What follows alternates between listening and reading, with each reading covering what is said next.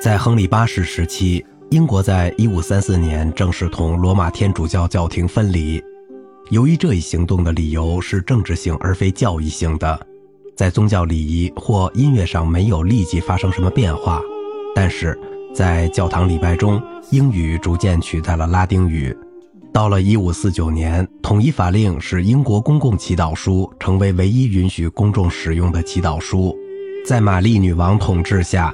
罗马天主教短期返回，但伊丽莎白一世又恢复了英国的仪式。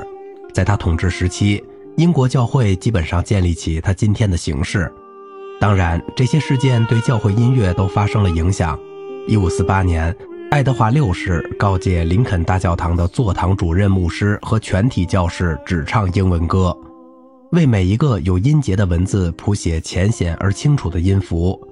换句话说，就是浅显的、有音节的和主调的风格。这种对本世纪初的厚重的、高度装饰的和堆砌辞藻的天主教音乐的剧烈改变，必然是英国作曲家的一次灾难。幸好，这种极端的要求后来有所缓和，某些对位音乐得到允许。塔利斯和伯德的拉丁文经文歌和英译版仍受到欢迎。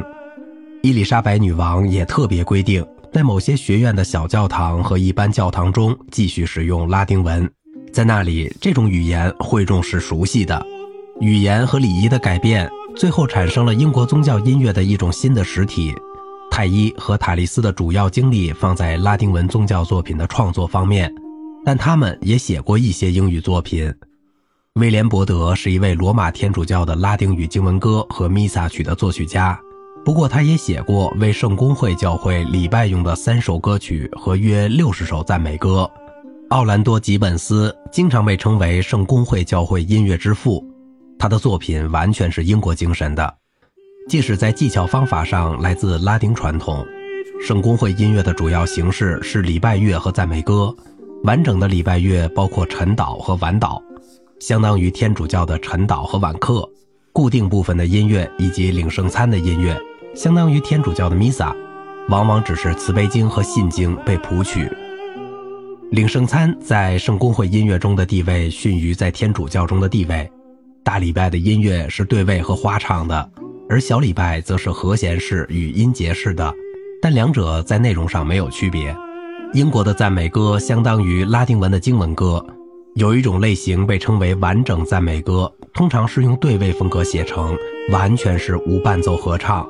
最精彩的例子就是汤姆金斯的《当大卫听到亚沙龙被杀时》和伯德的有力而生动的向上帝愉快的歌唱。韵文赞美歌使用一个或多个独唱声部，用管风琴或维尔琴伴奏，有合唱的短小的交替段落。这种类型是由康索特歌曲发展而来的，于17世纪时在英国最受欢迎。天主教教会遭到了他的北方兄弟的背叛。他们开始了一个名为“反宗教改革”的内部改革计划。英国、荷兰、德国、奥地利、波西米亚、波兰和匈牙利所受到的损失和将要受到的损失，使得这一运动成为紧迫的事情。查理五世的西班牙和德国雇佣军1527年对罗马的占领和洗劫，对该市高级教士高标准的世俗生活给予了沉重的打击。在这种气候之下，鼓吹改革的人在教皇保罗三世领导下掌握了教会的权力。从1545年至1563年，时断时续地在意大利北方城市特伦托举行了一连串会议，制定和通过消除教会滥用职权和散漫成性的措施。教会音乐只占了会议的一小部分时间，但是会上却听到一些严重的抱怨。有些人声称，把音乐建立于像夏空舞曲这样的世俗定旋律之上，是对弥撒的亵渎。复杂的辅调音乐使人不可能去理解歌词，即便是发音正确。音乐家被谴责为使用不适当的乐器，粗心大意，采取不敬的态度。教皇甚至就这一问题向圣彼得教堂的唱诗班发表了一通备忘的训斥。不过，对宗教使节于一五六二年九月十日提出的草案，经过一周的讨论后，发表了一个非常一般的公告，没有特别禁止辅调音乐或对世俗歌曲的模仿。公议会只从教会中驱逐淫荡或不洁的音乐，实施指令的任务交给教区的主教。特伦托公议会对教会音乐的建议草案：所有各事必须谨慎，不管庆典的弥撒曲有没有歌唱，都应安静地流入听众的耳际和心中。一切事情都要执行得干净利落，使用正确的速度。在有歌唱和管风琴伴奏的庆典弥撒中，不能让渎神的东西混入其中，而只是演唱赞美诗和对神的颂歌。用音乐的调式歌唱的整个计划，不能让听众只是用耳朵享受空洞的快乐，而应让所有人清楚地理解歌词的含义，从而使听众的心向往天国和和谐，在幸福的欢乐中沉思。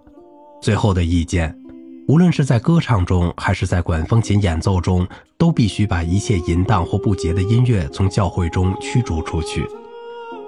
根据16世纪90年代晚期的一个传说，帕莱斯特里纳创作了一部六声部的弥撒曲，在精神上是虔诚的，也不会使歌词的意义含糊不清，从而使辅调音乐免遭公议会的谴责。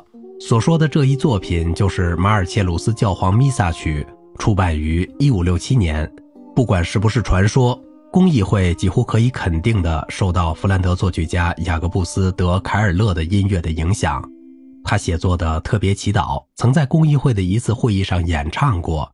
透明的声部写作，经常使用主调的乐会，严肃而虔诚的精神，想必使公议会的许多成员相信辅调音乐的价值，并使那些反对者哑口无言。好了，今天的节目就到这里了。我是小明哥，感谢您的耐心陪伴。